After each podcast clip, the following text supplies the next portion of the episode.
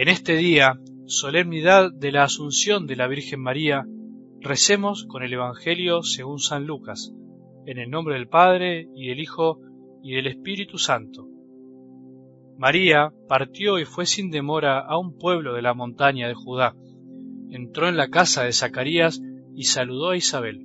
Apenas ésta oyó el saludo de María, el niño saltó de alegría en su seno, e Isabel, llena del Espíritu Santo, exclamó Tú eres bendita entre todas las mujeres, y bendito es el fruto de tu vientre.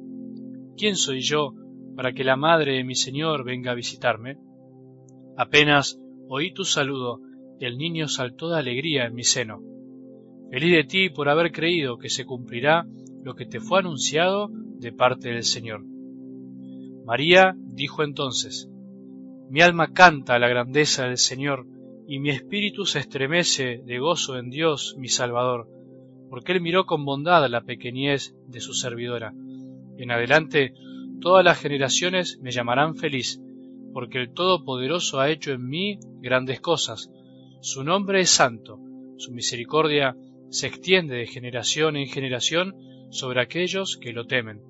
Desplegó la fuerza de su brazo, dispersó a los soberbios de corazón derribó a los poderosos de su trono y elevó a los humildes. Colmó de bienes a los hambrientos y despidió a los ricos con las manos vacías. Socorrió a Israel, su servidor, acordándose de su misericordia, como lo había prometido a nuestros padres, en favor de Abraham y de su descendencia para siempre. María permaneció con Isabel unos tres meses y luego regresó a su casa. Palabra del Señor.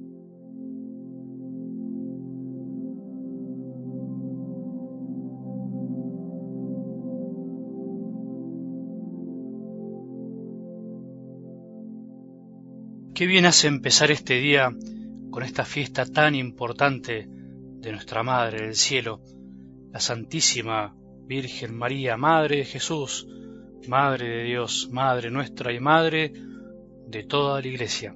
Para nosotros María es el camino más seguro, más corto y más rápido para llegar a Jesús, para llegar al cielo, tan sencillo y lindo y profundo como eso, aunque algunos incluso católicos les cueste comprenderlo, pero ella es así. Ella es así, siempre está ahí. En este día celebramos, nos alegramos, nos llenamos de profundo gozo porque María fue llevada al cielo en cuerpo y alma. Eso celebramos en esta fiesta. María ya está resucitada en el cielo, junto a Jesús, a Dios Padre, al Espíritu y todos los santos ella se anticipó, ella llegó primero, ella nos marcó el camino, ella nos anticipa la gloria, ella nos da esperanza porque con su vida y con su final, con su asunción nos enseña que ese también es el fin de nuestra vida, estar un día gozando con todos nuestros hermanos, con todos los santos, la eterna alabanza a Dios que es nuestro Padre. Pero María para llegar a estar ahora en el cielo, vivió en la tierra cumpliendo siempre la voluntad de Dios Padre, desde el instante en el que le dijo que sí al ángel para ser la madre de Jesús y durante toda su vida. Y María lo demostró también con su propia vida como lo dice algo del Evangelio de hoy. Partió y fue sin demora a un pueblo de la montaña de Judá. Finalmente, la voluntad de Dios, el amor, se manifiesta en obras concretas, palpables, en obras que no hacen alarde como ella tampoco lo hizo, sino en obras que cambian la vida de los demás. En definitiva, nuestra fe nos tiene que llevar a eso, a actuar y a obrar, movidos por el Espíritu Santo, como lo hizo María, para buscar siempre hacer la voluntad de Dios y no la nuestra. Y por eso la oración, la vida de profundo silencio que María también vivió y experimentó, fue la que la llevó a aceptar la voluntad de Dios y finalmente a hacer lo que Él le pedía, sirviendo, en este caso, a su prima Isabel. Es por eso que en ese encuentro maravilloso entre María y su prima Isabel, entre Juan y Jesús, se oyó, de algún modo, la voz del Espíritu que hizo saltar de alegría todos esos corazones.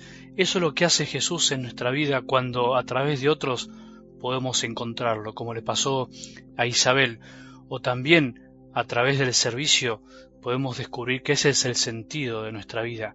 Por eso María cantó feliz, porque ella creyó, porque ella creyó que se iba a cumplir la voluntad de Dios en su pequeña y humilde vida. Ella creyó que diciéndole que sí al Señor, aunque nadie se dé cuenta, aunque incluso algunos la hayan señalado, creyó que su alma iba a ser grande y que iba a cantar la grandeza de Dios, haciendo maravillas con su pequeñez. Eso es lo que nos enseña siempre la vida de María, que solamente con la humildad y la pequeñez de nuestro corazón podremos hacer cosas grandes para contribuir al reino de Dios que el Señor nos pide, que sembremos y colaboremos para que su amor se extienda por todos lados, en cosas de cada día. No demos más vueltas, no esperemos grandes cosas para hacer la voluntad de Dios. Tenemos que descubrirla en el servicio concreto y cotidiano, en nuestra familia, en nuestros seres queridos, en mi mujer, en mi esposa, en mis hijos, en mi comunidad, en mi trabajo. Es ahí donde podemos descubrir que de alguna manera siempre el ángel se nos presenta y nos invita a hacer la voluntad de nuestro Padre del cielo. Que hoy nuestra alma también cante la grandeza del Señor y que nuestro espíritu se estremezca de gozo en Dios, que es nuestro Salvador, porque Él miró la bondad y la pequeñez de la Virgen María, su servidora, y por eso la llamamos feliz, porque en ella Dios hizo grandes cosas como lo puede hacer en nosotros. Su misericordia es grande y se extiende de generación en generación. Pidámosle al Señor que hoy nos llene de gozo y nos ayude también a ser humildes para un día poder ser elevados como lo fue nuestra Madre. Que tengamos un buen día y que la bendición de Dios, que es Padre misericordioso, Hijo y Espíritu Santo, descienda sobre nuestros corazones y permanezca para siempre.